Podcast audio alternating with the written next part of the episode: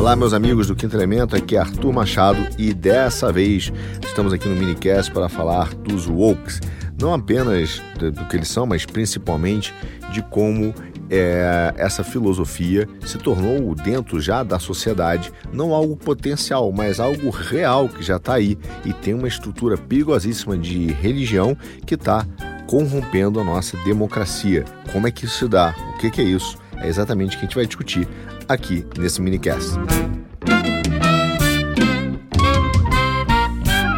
Talvez é, você já tenha ouvido falar desse movimento woke, que parece né, ser uma coisa de justiça social, de, de alertar, de melhorar ou iluminar a sua consciência para certas injustiças que existem é, dentro da sociedade. E uma forma também de não só de ler socialmente essas injustiças, buscar as causas dela, mas também é, tentar encontrar soluções. E poderíamos até discutir de uma forma bastante ampla e acadêmica é, todo esse movimento dos wokes, mas o fato é que tem questões muito mais urgentes e importantes que a gente tem a tratar. Até porque o woke já não é apenas uma ameaça distante ou um pequeno movimento que se encontra numa parcial da sociedade, mas ela já está aí, já está impregnado na nossa sociedade, não só no Brasil, mas no mundo, e coloca em risco a nossa democracia.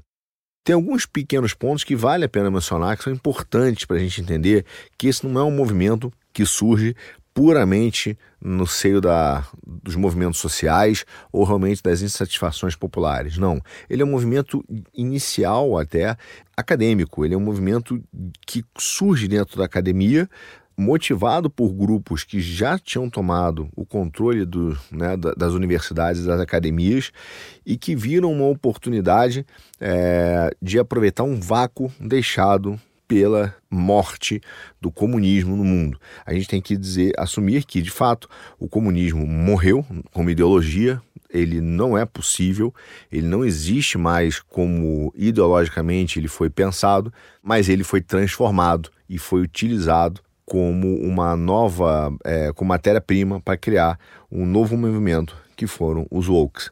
Mas vamos voltar um pouquinho no tempo. É, o fato é que a gente pode atribuir, talvez como o avô desse movimento woke e do pós-modernismo, Foucault. Tá? Apesar de você já ter, na história da filosofia, uma vontade muito grande de romper com o passado, isso você viu no Rousseau, quando até num dos livros dele ele escreve que ele quer é, realmente, ele diz, precisamos romper, precisamos esquecer todos os fatos, né? E também num outro livro do Marcuse, ele fala que de Platão a Rousseau, tudo tem que ser esquecido. Uh, o fato é que o Foucault ele começa a estudar sobre vários temas, a gente sabe disso, mas no caso dos Wokes, ele começa a estudar como a produção do conhecimento afeta o poder e o poder a produção do conhecimento. Essa relação, tá? Essa relação é entre o discurso e a produção do conhecimento e poder, ou seja, a forma de se falar as coisas, como elas são ditas e como isso acaba é, refletindo no conhecimento, no poder, é a relação poder-saber que o Foucault estudou. E, para, obviamente, um dos aspectos relevantes e importantes no estudo do Foucault, que foi um filósofo, um dos filósofos, né, considerados os filósofos de 68, junto com Deleuze e com Derrida, é a linguagem. E o Derrida, que é um outro filósofo dessa época, também estudou a, a, linguagem e buscava, inclusive, um conceito da desconstrução da linguagem para poder, de fato, você ter um, um, entendimento, enfim, uma outra corrente filosófica, não vou entrar nela, e eu queria me botar o Foucault, mas queria alertar que sim, Derrida foi um dos filósofos que estudou uh, também a linguagem e seus efeitos. E uh, os, os efeitos de domínio, principalmente, tá? Mas, enfim, o fato é que o Foucault, então, é, estudou essa relação do, é, entre conhecimento e poder, né, no poder saber, e como o discurso, a linguagem, a forma de se falar as coisas afetariam essas relações. Basicamente, a gente pode dizer que em algum momento o Foucault declarou, afirmou, né, que toda declaração acerca da realidade é uma declaração política. Então, essa relação de como o poder influencia o conhecimento e o conhecimento influencia o poder, para o Foucault, levava a uma integração entre a realidade mais uma realidade vista sob uma ótica política. Então, toda a construção de conhecimento carregava em si valores políticos. É, isso é extremamente relevante, porque realmente é, é, é, a gente pode considerar que ele foi, então, a semente plantada, realmente o avô que plantou essa semente, na verdade, do que a gente vai chamar de pós-modernismo. Tá? E que vamos, vamos chegar aqui nos wokes, na, inclusive como eles afetam nossa sociedade. Mas, enfim, ele plantou isso e a coisa tão importante que o efeito dessa ideia, a gente tem que lembrar que, sob a ótica da filosofia da política, as ideias são todas contemporâneas, tá? Não foi o fato dele ter tido essa ideia em 68 que ela simplesmente morreu junto com ele, ou só, só vingou por um período, ou só teve a sua vigência válida por um período de tempo. Essas ideias, até porque elas são repetidas exaustivamente nas universidades, dentro desse quase desse centro homogêneo de pensamento que existe hoje, né? com essa repetição sistemática de alguns conceitos, elas ainda estão vivas, bastante vivas no nosso, no nosso meio.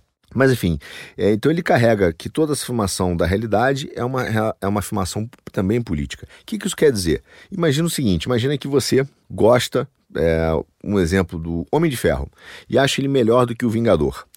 Isso quer dizer o quê? Como o Homem de Ferro, aquele cara que, que é da indústria de armas, que é meio machista, enfim, isso significa que a sua posição política pessoal e a sua posição na sociedade refletem os valores é, integrais do Homem de Ferro, mesmo que você não concorde com todos, não importa. Para essa afirmação da toda declaração de realidade é uma declaração política, ela foi sendo estendida, interpretada, dizendo que todos os seus, as suas afirmações, os seus gostos, eles não, não passam por um filtro, apenas é, mutilado, técnico, né, ou reduzido, melhor dizendo, ele acaba refletindo também suas escolhas. Por exemplo, se você gosta mais do Romário jogando futebol, do que o Bebeto, na, na, por exemplo, na Copa de 94, é porque provavelmente você gostava dos valores políticos e de vida do Romário, não apenas porque você entendia que ele é o melhor atacante em relação ao Bebeto. Então, é, veja, essa, essa ideia da relação poder-saber e do discurso, da linguagem, ela acaba e, um parênteses que também não é nova, né? O Nietzsche já falava da linguagem e da tentativa de, de criar uma.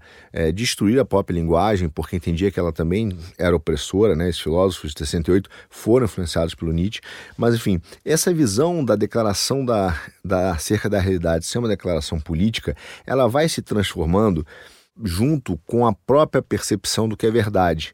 Então, o pós-modernismo, que a gente chama, né? Você teve um período do modernismo na filosofia. É, o modernismo prometeu muita coisa filosoficamente e acabou gerando várias decepções e várias incongruências é, conceituais em face do que aconteceu na sociedade. Então, começou a questionar sobre esse domínio, sobre essa imposição, sobre o poder, como o poder exercido na sociedade e gerava também desigualdades ou análise de pensamentos sociais ou sociológicos. E aí você vai tendo uma série de transformações que eu não vou entrar aqui, porque eu quero abordar um aspecto específico dos wokes, mas podemos fazer isso em outro minicast. É, ele vai se transformando de maneira que esse pós-modernismo vai surgindo e vai se juntando com essa ideia do Foucault do, do da política como também um, um tempero, né, uma reflexão baseada na realidade. E o que o pós-modernismo basicamente trouxe, se eu pudesse te resumir todo esse movimento, é, numa só frase, é um grande ceticismo em relação à realidade. Para os, os pós-modernistas, você começa a não saber exatamente, ou não ser possível saber, como se dá essa construção de conhecimento, se a realidade, se a verdade realmente existe, se existe uma verdade objetiva, se existem eventualmente até mesmo verdades absolutas, ou se tudo é apenas uma construção, um consenso tomado é, por pessoas que detêm o poder. Então, a partir daí, você começa um grande ceticismo em relação ao conhecimento, à verdade, o que acaba inaugurando uma série, é, uma nova epistemologia. Inclusive, para alguns desses pós-modernistas, a epistemologia tradicional, que significa na filosofia como você aprende, né? o que, que é esse processo de aprendizagem, como você consegue conhecer algo.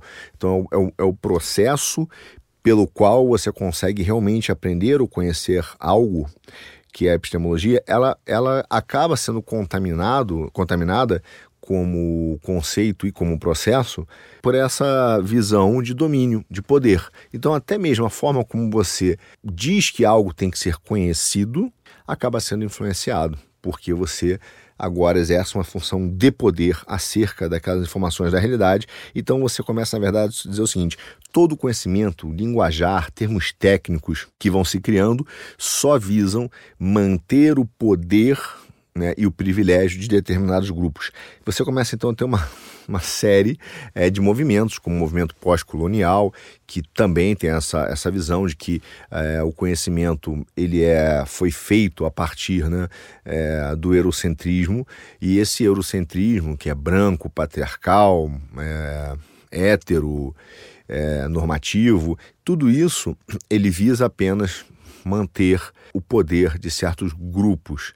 E isso vai desde a forma como a história é contada, a geografia, a física, a matemática, é, as regras sociais, as descobertas biológicas, tudo é visa a opressão e a exclusão de certos grupos ou povos. E aí eles formam algumas teorias. Você tem, a partir dessa visão pós-modernista, uma combinação né, do, desse pós-modernismo com o poder saber do Foucault lá atrás e com a própria teoria crítica, que ela acaba sendo alimentada, vira uma teoria crítica que foi contaminada né, é, dentro da academia, e aí ela vai e tenta começar a desconstruir a, um ceticismo radical em forma de produção do conhecimento e questionar todos os aspectos, não só das ideias, das, da lógica, é, da ciência, mas também da linguagem. Inclusive, é, produzindo, querendo produzir novas formas de comunicação com uma linguagem neutra que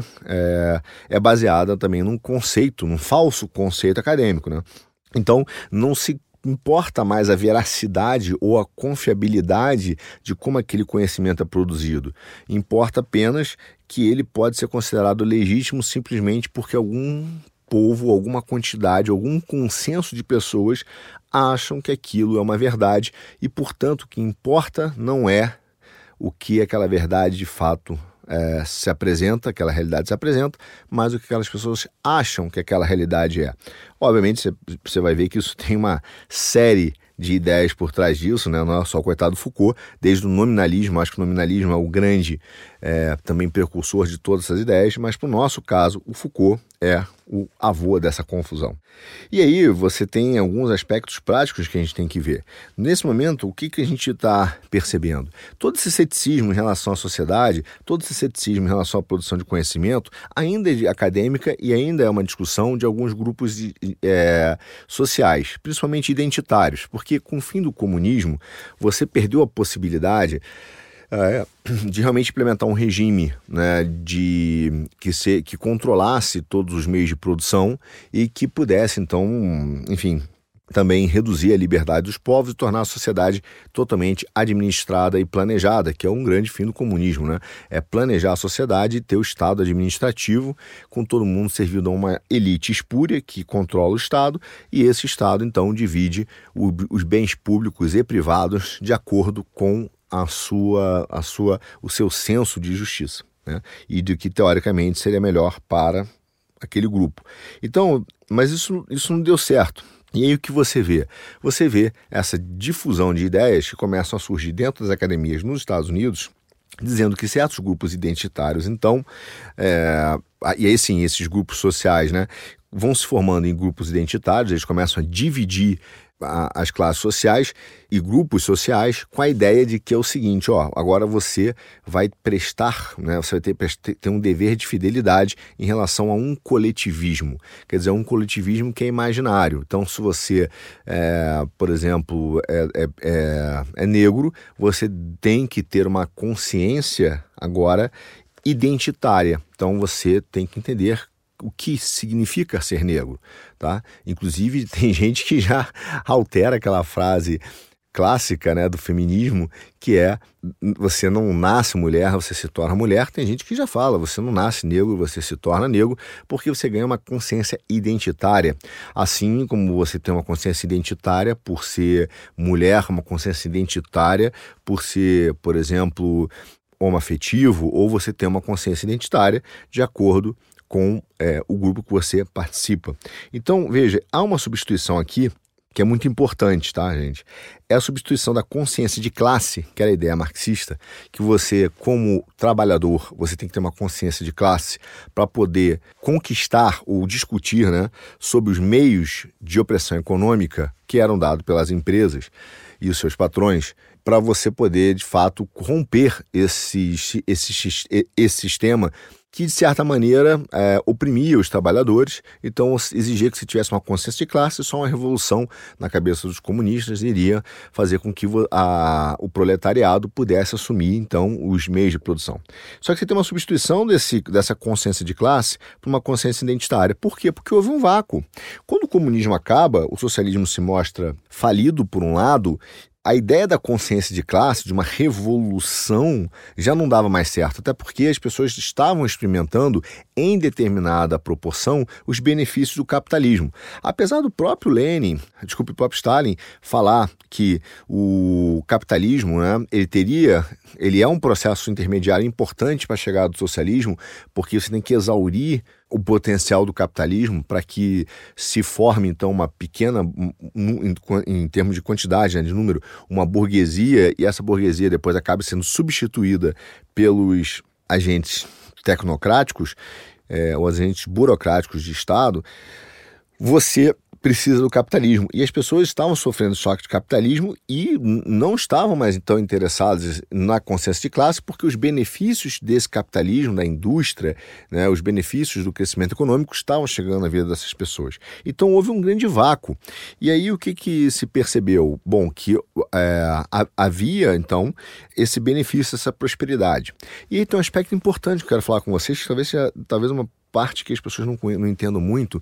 Como é que o socialismo anda de mãos dadas né, com o capitalismo? Bom, já disse, o Stalin achava que era um processo intermediário, mas como isso se dá na prática? Veja só, quando você tem a liberação econômica, de certa forma você começa a ter o liberalismo a partir de 90, o fato é que mesmo anterior a isso, os Estados Unidos já tinham na formação da sua república uma visão muito clara que o homem é, ele tinha que ter o seu autogoverno. Ou seja, o que, que significava?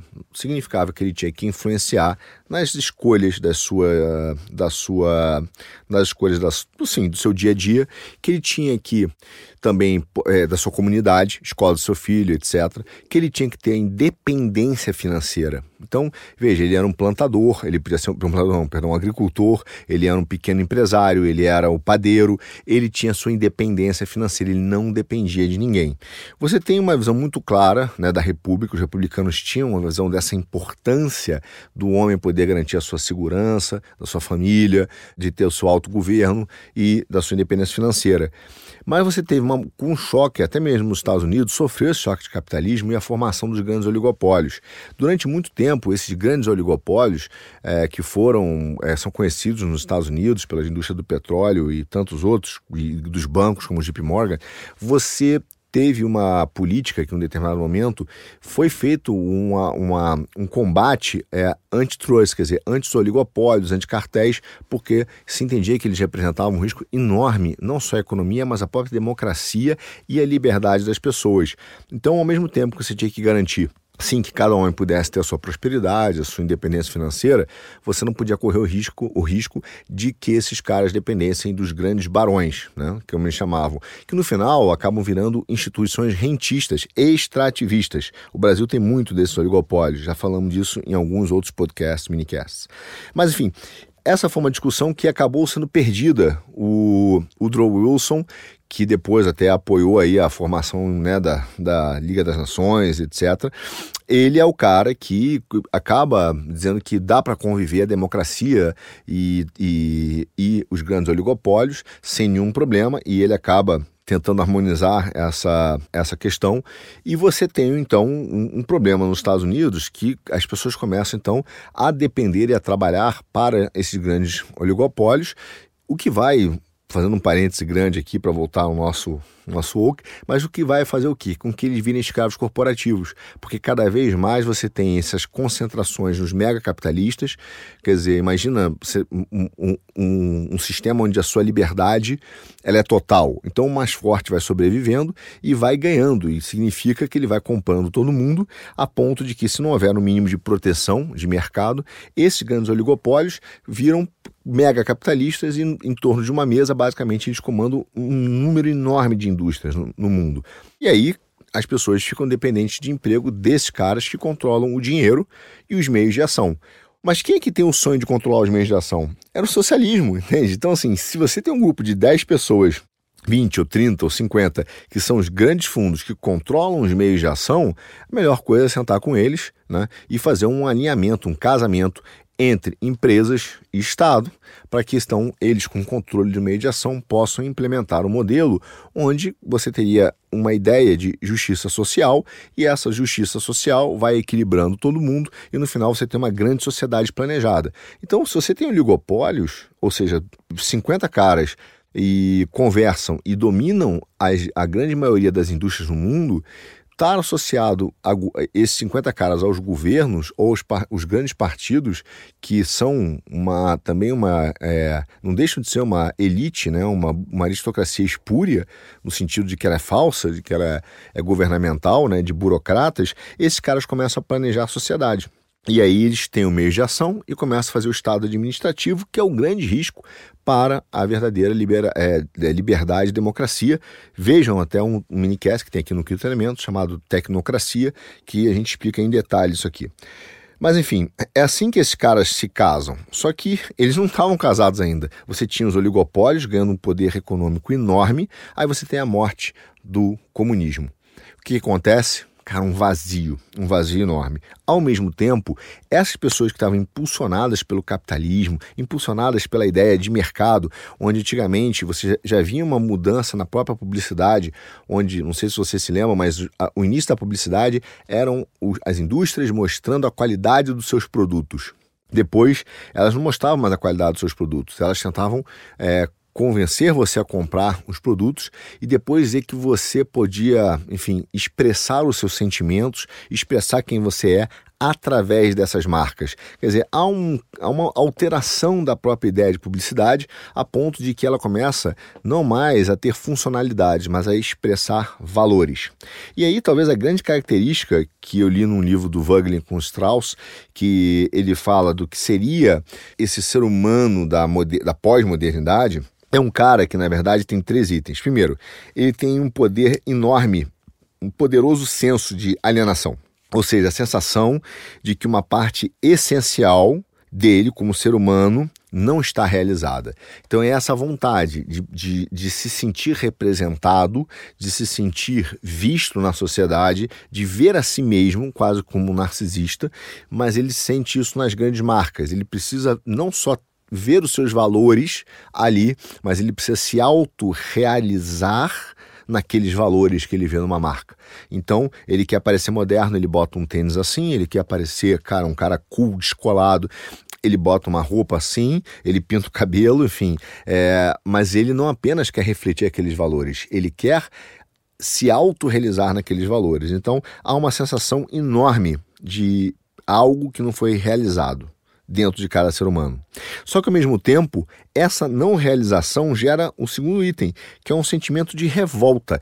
Porque, mesmo com os meus valores representados na sociedade, eu não me sinto é, realizado. E aí ele se revolta contra o quê? Na cabeça dele, contra as condições que geram aquela, aquele sentimento. Porque eu deveria me sentir realizado. Se eu não estou me sentindo realizado, é que tem condições que não foram atendidas, tem gente que não está deixando. Quem são esses caras? Então começa a necessidade de criar um inimigo novo, um inimigo imaginário para se combater. E o terceiro item é a crença de que ele sozinho, com seu conhecimento, seria suficiente né, através da sua razão, através da sua verdade, dessa verdade relativa do pós-modernismo, desse, desse ceticismo radical, superar essas condições que são impostas a ele e que o homem, então, tem um poder de se transformar através da sua autorrealização. Aí, meus amigos, as empresas adoraram. Por quê? A academia olhou e falou: peraí, você tem aqui o fim de um representante de causas sociais. Você tem uma desigualdade enorme, você tem pessoas que agora estão psicologicamente manipuladas. E quem quiser entender esse processo, veja um documentário que tem no YouTube chamado O Século do Ego. Ele vai exatamente mostrar é, como se deu essa evolução e como isso chegou nas campanhas políticas, tá?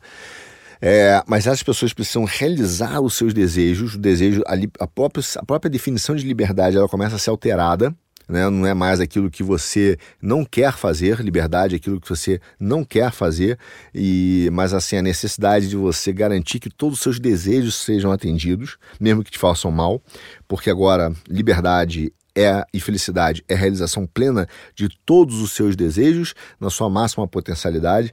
Então, você vai lá e aí começa a ter né, a, essa percepção de que, cara, quem que vai representar as causas sociais? Só que você não está mais falando de dinheiro. As empresas falaram, cara, hoje sim, a gente precisa manter esse neoliberalismo, esse globalismo. As empresas começaram a ganhar muito dinheiro, circulou muito dinheiro, falou, cara, não podemos perder isso. Então a gente tem que acabar com a ideia de consciência de classe. E aí as empresas, junto com a academia, isso, essa ideia surge dentro da classe média burguesa, dentro da burguesia americana dos caras que têm dinheiro, eles falam assim, de, cara, vamos, vamos defender as causas de auto de autorrealização, das pessoas se expressarem. Felicidade é você poder se expressar como você é.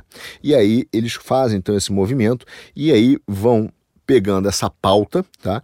Que parece amigável. Então, assim, veja, eles não estão mais falando do sentimento de desigualdade de dinheiro, do, do, sentimento de desigualdade de educação, de acesso, de saneamento. Não se preocupa mais com isso. Né? Aquela ideia de que estão preocupados com o nível de saneamento, por exemplo, na África, não existe mais. Ela deixou de ser relevante como aquela criança vive na África, o que era muito relevante na década de 90. Você via filmes, etc. Isso sai de circulação a Unicef com aquelas fotos das imagens, das vacinações, do bem-estar, isso, isso vai se perdendo. E o que, que vai ganhando em troca?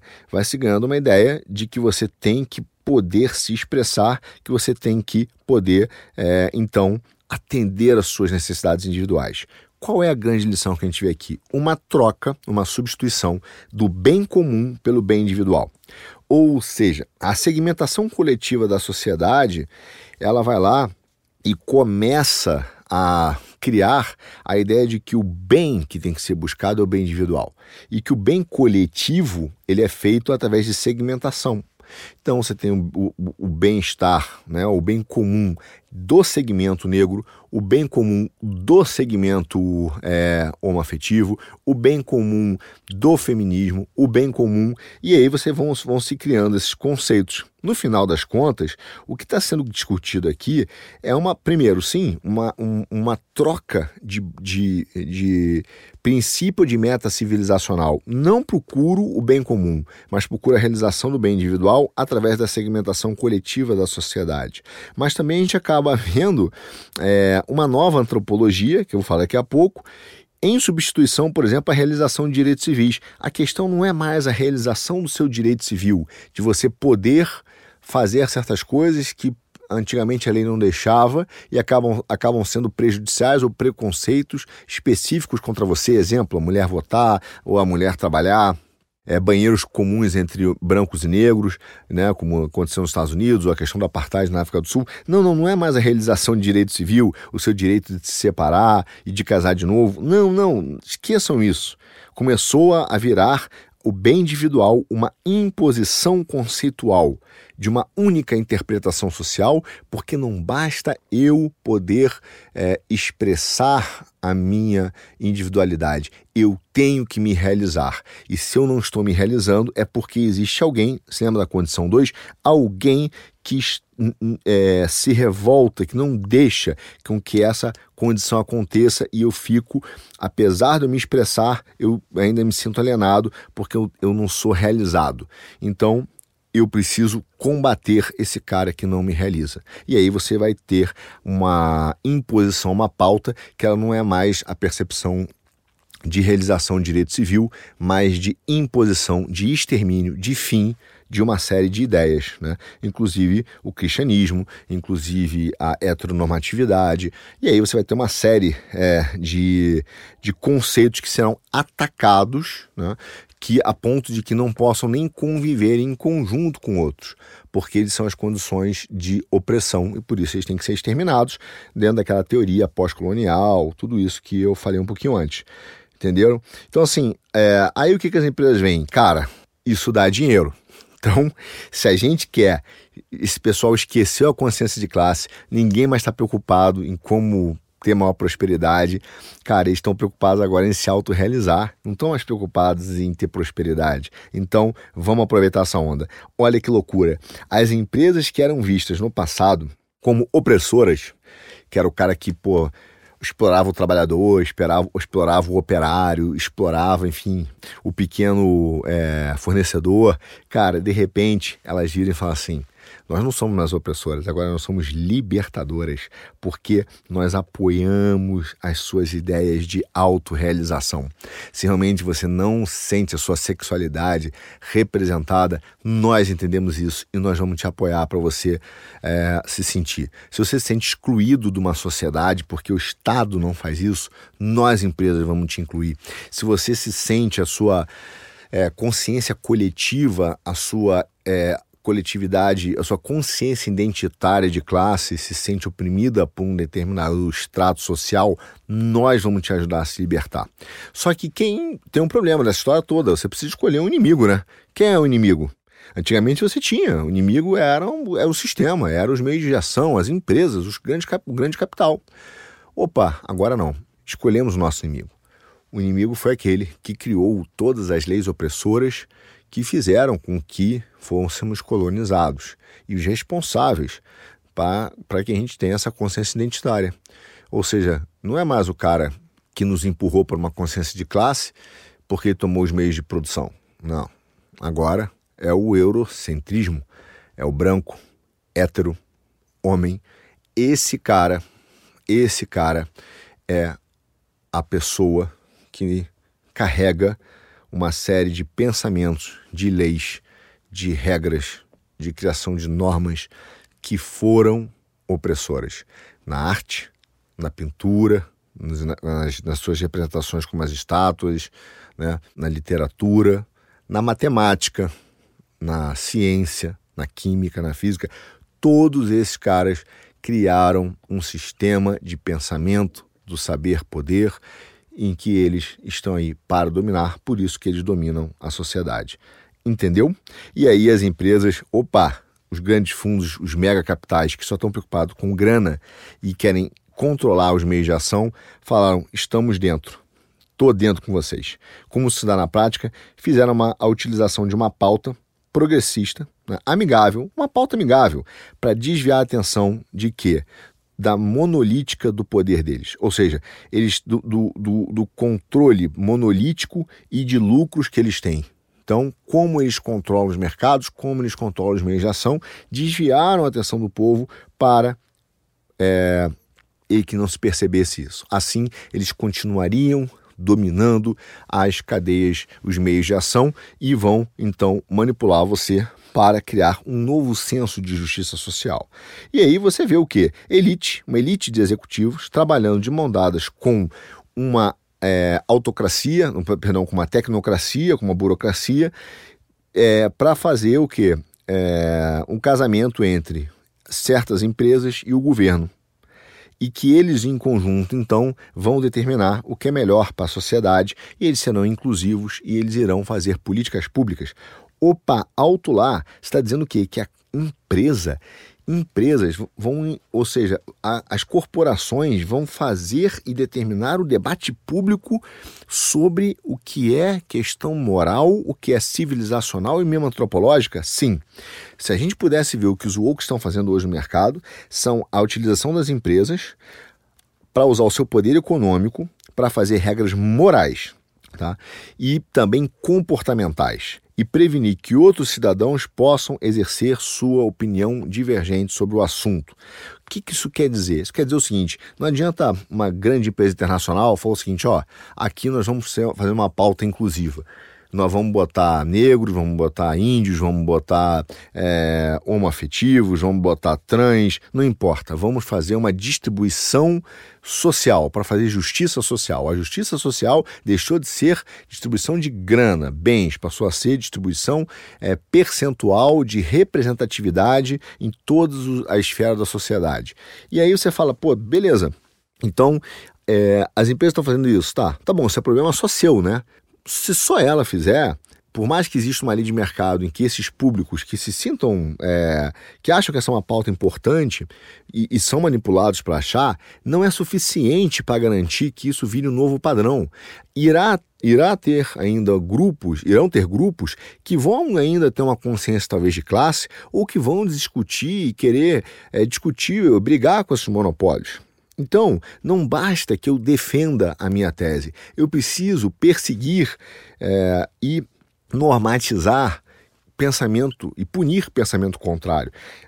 Nesse momento, a gente tem o casamento real de uma pauta de governo, uma pauta de governo com uma pauta é, corporativa que ela vai equilibrar, na verdade, fazer o casamento das forças econômicas com as forças políticas e afetar a soberania. Quem quiser saber mais sobre isso, veja o minicast sobre soberania, é, como nós estamos perdendo tanto econômica e política aqui também no Quinto Elemento.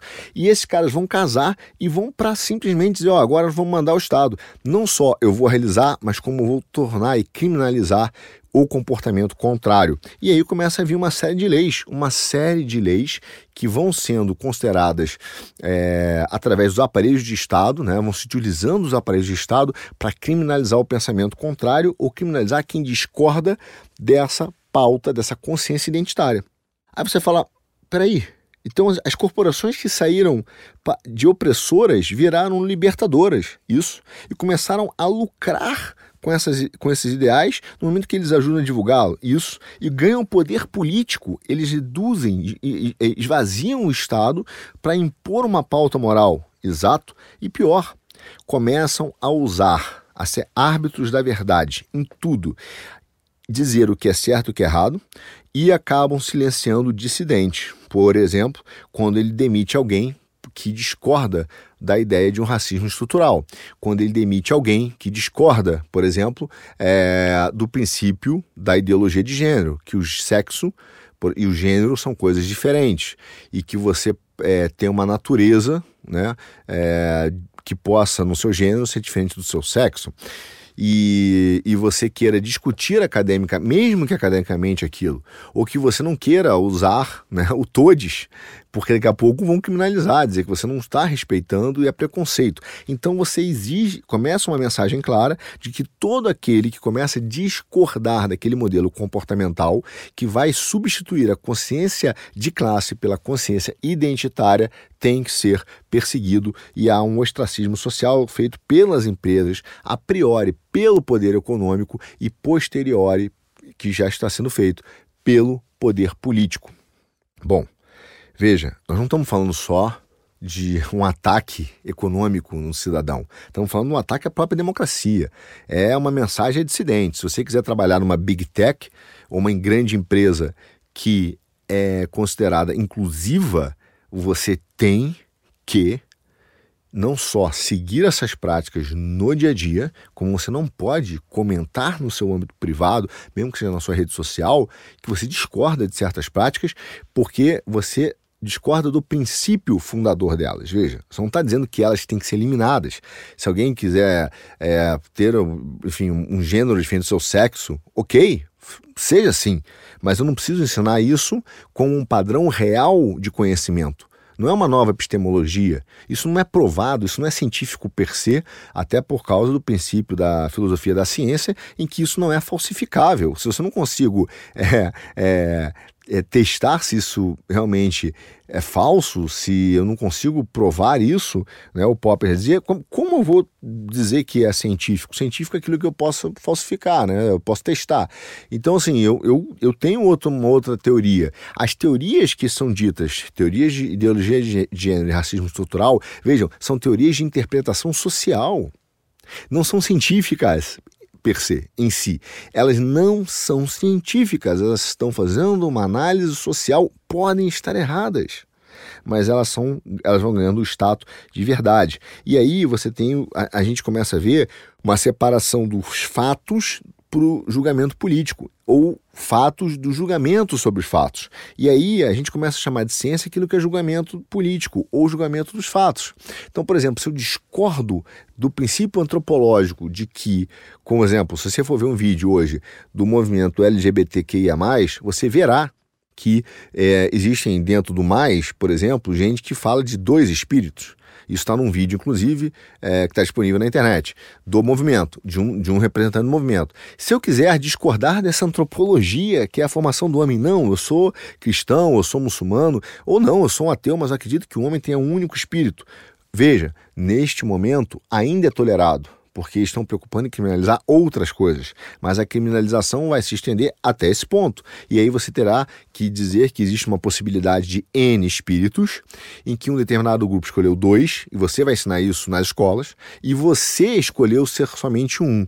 Mas na verdade você poderia assumir a possibilidade da existência de N espíritos. Você está vendo como é a diluição total do conhecimento? E aí você começa.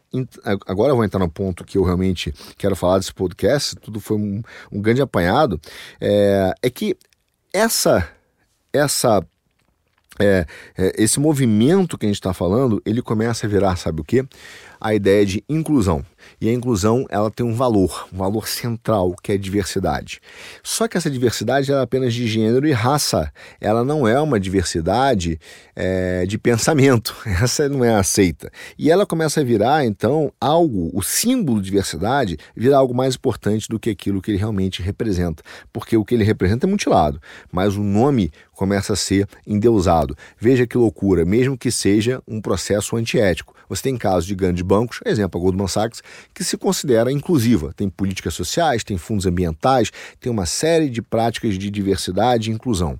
Mas, ao mesmo tempo, ela foi punida por fazer um caso gigante de corrupção na Malásia, onde ela pagou mais de um bilhão em propinas e acabou fazendo um acordo em que ela aceitou pagar 5 bilhões é, em multas. Gente, a gente está falando de 5 bilhões para um país né? feito por um banco. Veja o que aconteceu em alguns bancos aqui no Brasil é, recentemente. Você tem casos de enorme prática, mais práticas. Eu não estou falando só de corrupção, estou falando de controle de mercado, de oligopólios, de cartéis. Você tem N possibilidades de mais práticas contra a sociedade. Mas elas são inclusivas. A diversidade virou um escudo virou um escudo para que essas empresas possam livremente ampliar os, a, os meios do controle de produção e a, aproveitar cada vez mais da formação de mão de obra barata no mundo. E ela então cria o senso de justiça social não baseado na sua liberdade, não baseado no seu direito de escolha, não baseado é, na sua justa remuneração pelo seu trabalho. Mas justiça social está virando representatividade.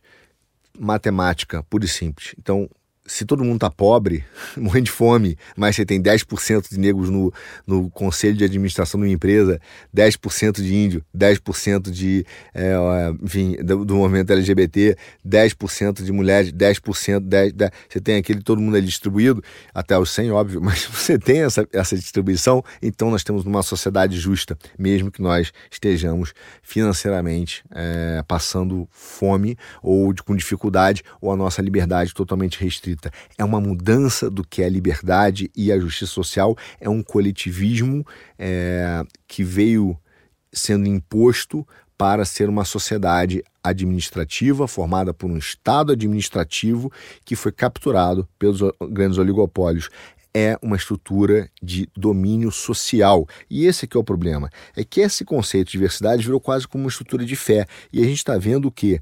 Que os woke estão virando uma estrutura de seita religiosa está virando uma estrutura de religião.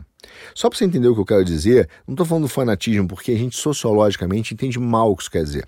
A gente tem que entender que uma religião basicamente é um sistema de crença, óbvio, todo mundo já sabe. Mas o que, que ela tenta? Ela tenta explicar a estrutura e a existência de um todo, de um cosmos. Ou seja, como uma realidade que eu vejo se relaciona com o cosmos. Né? Quais são a justificativa para a existência das coisas? Existe um princípio antropológico que é o homem, como o homem se formou, de onde eu vim, quem me fez. Né? Não importa se você acredita que foi um criador ou se foi a, a pura mãe natureza, mas você veio resultado de algum processo. É, como deve ser a civilização? Como devem ser as nossas relações? Né? Como deve ser a minha relação com a natureza, com o cosmos? Quem sou eu em face do cosmos? Então, isso é que a religião tenta é, colocar. E é muito interessante porque eu não vou falar, existem outros significados né, da palavra religião, como é, a ideia de você se religar, né, se ligar de novo ao universo, mas o grego é muito interessante porque ele fala, por exemplo, religião vem de ter cuidado. Né? Ele vem do oposto, por exemplo, do caos, que significa em grego voragem, algo que consome tudo, que destrói tudo. O que está caótico é um sistema que vai destruindo as coisas, ele consome. Né? E você vê socialmente, você vê isso bem claramente na natureza, enfim. Só que a religião ela, ela vem em oposição a isso. Tenha cuidado, tenha cuidado no caminhar nesse cosmos. Tente encontrar um sistema de ordem, de relacionamento, de harmonia. Então, é bem interessante porque a religião, de certa forma, eu não estou falando da cristã, cristã vou falar rapidamente aqui, mas a, a, toda a religião ela representa, de certa maneira, um ponto máximo de auto-exteriorização do homem, tá? onde ele infunde, né? ele faz a infusão dos seus próprios sentidos sobre a realidade. Então ele é, é quase como uma coisa que sai imanente né, de dentro dele, tá? e ele busca isso lá dentro, mas ele transcende principalmente o cristianismo, mas eu, o cristianismo, inclusive, vou fazer esse parênteses, ele é uma religião extremamente interessante, porque é, teologicamente ela é imanente e transcendente, e é uma das pouquíssimas, talvez a única, talvez não, a única religião do mundo que é imanente e transcendente. Mas isso é um minicast para para a teologia, vamos seguir. Mas ela, ela é, de fato, uma infusão dos seus sentidos. Você está dando o sentido ao cosmos, essa relação, a partir do seu sentido.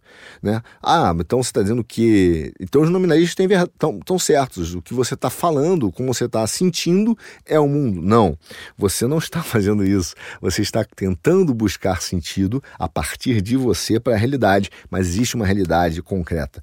Então, assim, a religião supõe que essa ordem humana ela vai projetada na totalidade de um ser, porque ela entende que a partir da ordem humana, não sua, não somente sua, de toda uma ordem humana, existe então uma totalidade de um ser que não só é, reconhece essa ordem humana, né, porque ele o fez, ele fez a ordem humana, mas ele se revela, ele revela a própria ordem, tá?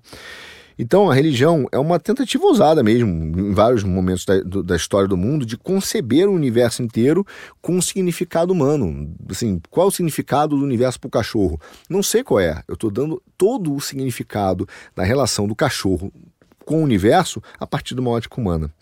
E isso é muito importante, porque é, no momento em que você pega todo o seu a sua existência, essa ordem existencial e projeta, você começa a montar uma coisa que a gente chama na sociologia de programas institucionais. E esses programas institucionais vão formar toda a sociedade e vão apresentar tá, coisas reais, como motivo, projeto de vida, atitudes, forma de relacionamento. Então, esses programas sociais têm sim um status ontológico, status de ser. Tá? Então, eu começo a dar sentido e começo a estabelecer mecanismos de projetos de vida, de vivência, a partir também da religião, que vão, vão sim conceber, né? vão, na, na verdade, criar esses vínculos entre a realidade e o universo e o cosmos. E esse é o problema. No momento em que você hoje tem uma empresas estabelecendo critérios morais, estabelecendo um critério único antropológico, um critério único civilizacional e está determinando como esse comportamento deve ser e criminalizando, tentando realmente eliminar é, esses outros outras formas de pensar, colocando na melhor das hipóteses como se fosse uma caixinha dentro de um, de um, universo maior. Então não tem nenhum problema você ser heterossexual, desde que você entenda que você é fluido, desde que você entenda que você é é, o seu gênero é diferente do sexo, é possível, mas no seu caso, no seu caso, essas coisas coincidiram e você escolheu ser hétero. Então veja, não é mais um padrão biológico, é um padrão onde você virou um, uma espécie né, de um gênero maior, de algo maior, entendeu? Então você virou uma caixinha dentro de um armário, uma gaveta dentro do armário. Então você tem que reconhecer essa norma maior. Esse é um problema dessa nova religião, desse Estado que está sendo montado, e por isso que eu falo da, que é religião, porque não é uma crença, é um programa institucional no sentido de formar um projeto de vida, de formar uma civilização, de formar uma estrutura social. Esse é o problema dessa nova religião que está sendo formada, que tem estrutura de religião que já está sendo implementada, que são os wokes, que é a Igreja da Diversidade. Então, ela está tentando estabelecer um universo inteiro, uma nova forma de se relacionar com uma visão de diversidade, de uma, uma, uma visão dos wokes, essa visão identitária, de uma consciência identitária. Mas, Arthur, se, estão, se ela é uma religião, ela tem bode expiatório? Tem, tem, um, tem alguém a ser vencido. Quem é? Exatamente o homem hétero, branco, teoricamente patriarcal. Esse cara tem que ser expurgado. Esse cara é o grande culpado dos problemas da diversidade, dos problemas da opressão. Se nós queremos uma sociedade justa, se nós queremos uma sociedade representativa, porque agora a justiça virou representação, nós precisamos expurgá-los. Meu Deus, e qual o pecado deles? Tem pecado? Sim, sim, tem pecado. Racismo estrutural. É, são preconceituosos em relação a gênero eles fizeram uma estrutura de pensamento, não foi uma estrutura econômica, porque seria a consciência de classe, fizeram uma estrutura de pensamento, de conhecimento, de falar. Essa palavra que eu falei agora, palavra, ela é opressora porque ela foi criada a partir de um pensamento de um homem hétero, eurocentrista, branco. E tudo isso forma o seu pecado original.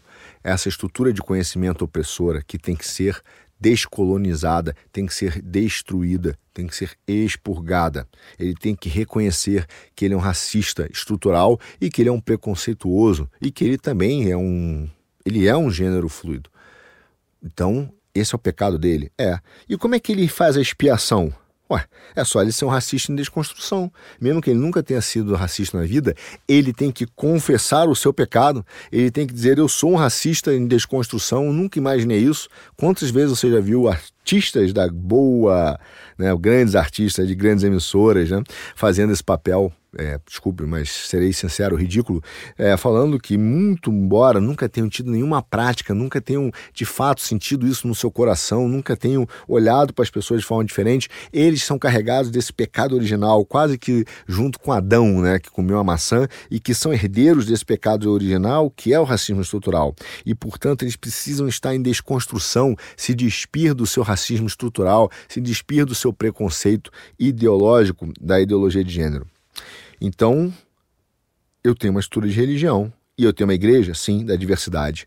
A justiça divina, nesse caso, é formada pela representatividade. Quanto mais for a minha representatividade percentual das pessoas, de participação, então é, eu alcanço um sistema de justiça social. Ah, mesmo que o dinheiro esteja lá com quatro, cinco burgueses e grandes fundos internacionais? Sim, porque isso não é mais importante. O importante é atender as demandas da Igreja da Diversidade. E aí você tem um sistema de crenças formado por essa diversidade que explica a estrutura da sociedade e a existência, inclusive a formação do homem. Entendi. E aí você vai ver novas antropologias, como disse, o homem com dois espíritos, o fluido em termos de gênero, a possibilidade de sexo e gênero ser diferentes, e isso passa a ser um padrão imposto, uma realidade da antropologia, da formação, da fundação da Igreja da Diversidade, da fundação do sistema de Estado. E aí você não pode admitir o contraditório. E essa nova sociedade que está sendo criada. Então, agora veja, deixa eu alertar uma coisa para você. Eu vi outro dia uma socióloga, e é muito interessante porque é uma socióloga negra, doutora, e ela, e ela é contra o racismo estrutural, e ela me disse o seguinte, gente, Arthur, isso é um conceito que condena as pessoas a uma vida inferior, sabe por quê? Porque eles não têm mais esperança. Ele olha para um sistema ele fala: você está dizendo que para eu poder vencer as, as consequências realmente históricas do racismo e tal, eu tenho que desconstruir todo um sistema gigante, até mesmo de conhecimento, para poder prosperar na vida. Quer dizer, não depende só de mim, não é mais uma coisa que eu, através da minha autodeterminação, mesmo tendo mais dificuldade, eu consiga superar? Exatamente. Então, você condena aquela pessoa a uma vida sem esperança você não consegue mais retirá-la de lá, de dar esperança para que ela possa prosperar. Você não consegue buscar realmente um equilíbrio, porque ela passa a ter a ideia de que para vencer ela tem que destruir um sistema inteiro e não promover a sua autodeterminação. Então veja, a própria diversidade ela acaba sendo uma corrupção de um conceito de justiça, porque você pegar até mesmo no modernismo, não modernismo, mas o, um conceito que foi muito utilizado no direito do Rawls, a ideia dele era o seguinte: finge que você tem, você vai nascer, tem um véu na sua frente. Você tem todos os segmentos sociais possíveis: branco, negro, brasileiro, chinês, americano. O que, que ele entende como o ponto ótimo de justiça social? Na hora que rasgar o véu, por exemplo, antes de rasgar o véu, por exemplo, você fez a sua escolha. Eu quero nascer branco é, nos Estados Unidos ou negro na China. E quando rasgar o véu, essa escolha, no seu ponto inicial, ela é indiferente. Inicial, no seu ponto de formação inicial, ela é indiferente. Depois, não. Mas no momento zero é indiferente. Aí você teria um conceito de justiça. Só que isso é jogado fora. O Rawls não é mais visto assim. A, a justiça não é mais vista assim ela é vista agora como representatividade. E ela acaba gerando uma tremenda injustiça, porque você vai ter 10% dos negros no conselho de 10% do, das vagas de conselho de administração de uma empresa para negros, 10% para mulheres, 10% para índios. Só que você ainda tem tantos negros que vão ficar de fora, tantos índios que vão ficar de fora. Você vai escolher por que critério? Quer dizer, você vai tirar o critério de excelência para ser um critério puramente é, diversidade Aí você fala, tá, mas é só por um tempo, que lá na frente vai todo mundo começar a ter a mesma excelência. Não é verdade, porque o que você está fazendo para melhorar a vida dos outros? Nada. Você está usando apenas um critério de representatividade, como se de justiça fosse. Então você está condenando pessoas à injustiça real. E sabe qual é o pior? É que as empresas estão demitindo pessoas, estão perseguindo gente nas plataformas eletrônicas, não estão mais sequer distribuindo conteúdo ou vídeos ou mensagens que tentam debater essas ideias, porque elas estão violando os artigos de fé dos wokes. Então os wokes agora já, já simplesmente tomaram conta dos mercados, tomaram conta das plataformas e agora eles fazem o ativismo judicial. Não precisam mudar a lei, eles só precisam trazer os advogados certos ajustam as teorias é, jurídicas existentes e utilizam a lei através da interpretação para atender a demanda deles. Nós estamos vendo isso hoje em vários países do mundo, inclusive principalmente aqui no Brasil. Então eles viraram uma nova ortodoxia. Pessoas estão sendo demitidas e perseguidas, canceladas na rede por não aderirem à pauta woke por não aderirem a uma antropologia, eu não posso chegar no colégio do meu filho e dizer que eu não quero que se ensine ideologia de gênero, porque se eu falar isso abertamente, talvez eu seja perseguido, não só no meu trabalho, né, também nas redes sociais, talvez no meu aqui eh, na, no, na, no quinto elemento, talvez eu seja cancelado pelas próprias plataformas que não vão nem deixar eu explicar o que aconteceu. Quantas pessoas têm perdido emprego por vídeos e mensagens de 5 segundos? Imagina se elas discordarem dessa nova ortodoxia. Então esse woke virou uma estrutura de religião sim. E veja, eles estão dando um golpe de Estado. Eu vou lembrar para você o que é um golpe de Estado. Um golpe de Estado não é um golpe no Estado. É entrar no Estado e através do Estado, utilizando o Estado, você tomar as rédeas e colocar apenas as políticas que te interessam, de forma violenta ou não. E nesse caso, estão sendo feitos golpes de Estado de forma violenta, utilizando o judiciário e os meios é, políticos, os órgãos de governo, com a ideia de diversidade. Para você dar um bom golpe de Estado, já existe um, um, livro bastante antigo que fala sobre os, os golpes de Estado, inclusive compara os sistemas de golpe de Estado na Alemanha, na, na Itália e na antiga União Soviética, ele fala: tome o centro do poder tecnológico do Estado, sobretudo os meios de informação. O que é hoje a tomada da internet? O que é a tomada das big techs? Eles tomaram o poder tecnológico do Estado. Eles informam, eles divulgam informação, eles pulverizam a informação. O algoritmo trabalha ou não para determinado grupo e aumenta ou não o seu alcance em função da mensagem que você está dando não é mais econômico. Você pode até patrocinar, mas se a mensagem não for de agrado de um algoritmo, porque corrompe as leis das políticas da comunidade da plataforma, você pode ser até banido. Isso é um esvaziamento da soberania do Estado. Se isso não é proibido por lei, por que eu não posso ser contra? Por que o algoritmo vai me banir se a lei do meu país não proíbe?